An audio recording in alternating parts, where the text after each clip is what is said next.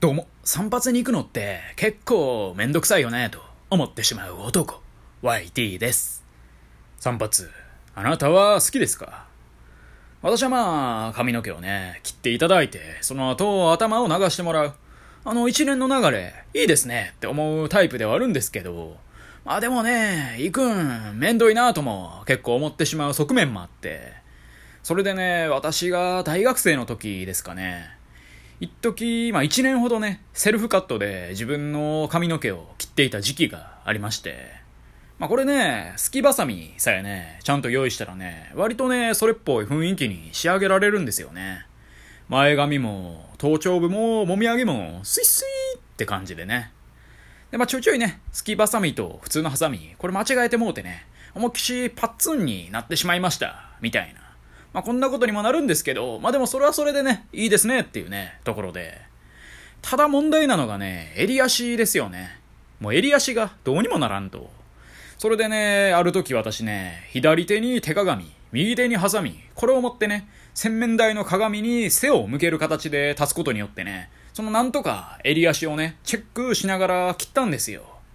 ほいでね、まあそんなセルフカットをするね、日々を過ごして、1年ぐらい経ってからですかね。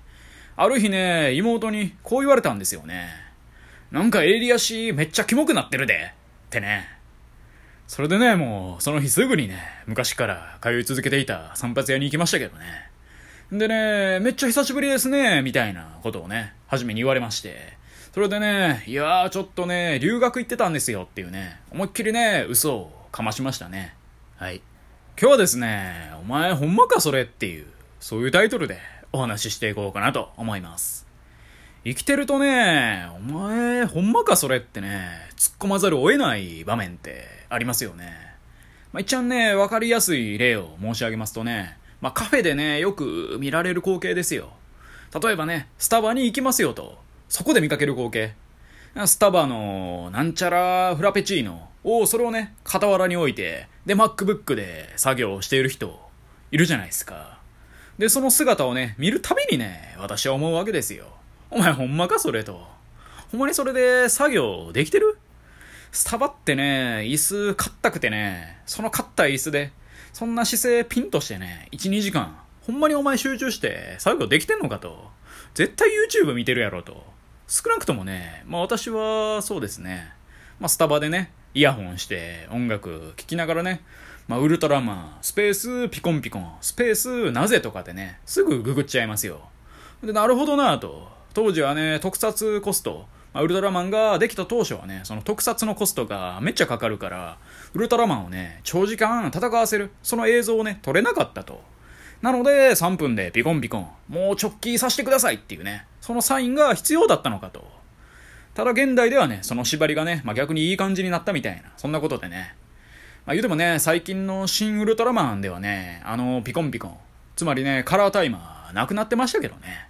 っていう感じでね、まあ、全然どうでもいいことをね、作業してる風を装いながらね、ググってまうっていう。まあ、それググって終わりみたいなところありますよね。それゆえのね、お前ほんまかそれっていうね、そういうことでね。まあ、他にもね、いろいろありますよね。思えばね、学生時代のアルバイトとかでもね、なんかありますよね。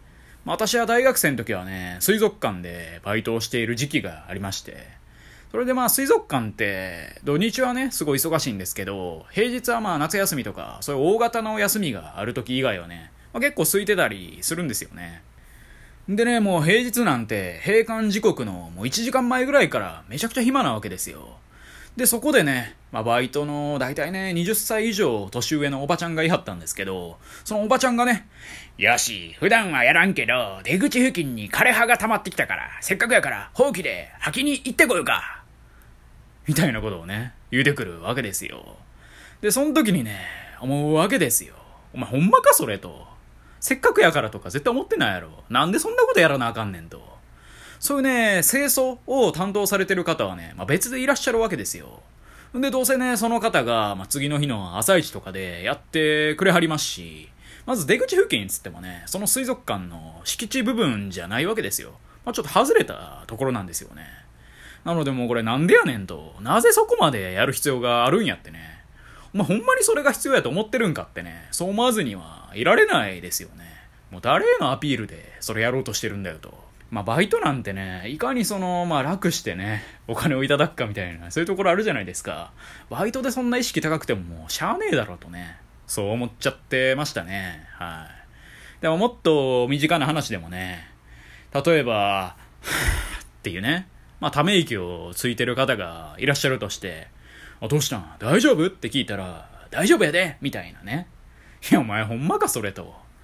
大丈夫という割にもうため息が止めどなく溢れとるやないかと。大丈夫なやつはそんなため息吐かへんのよと。ただでもね、そのため息ムーブずっとやり続けるっていうね。ちょっとだけ私のこと気にかけてほしいな。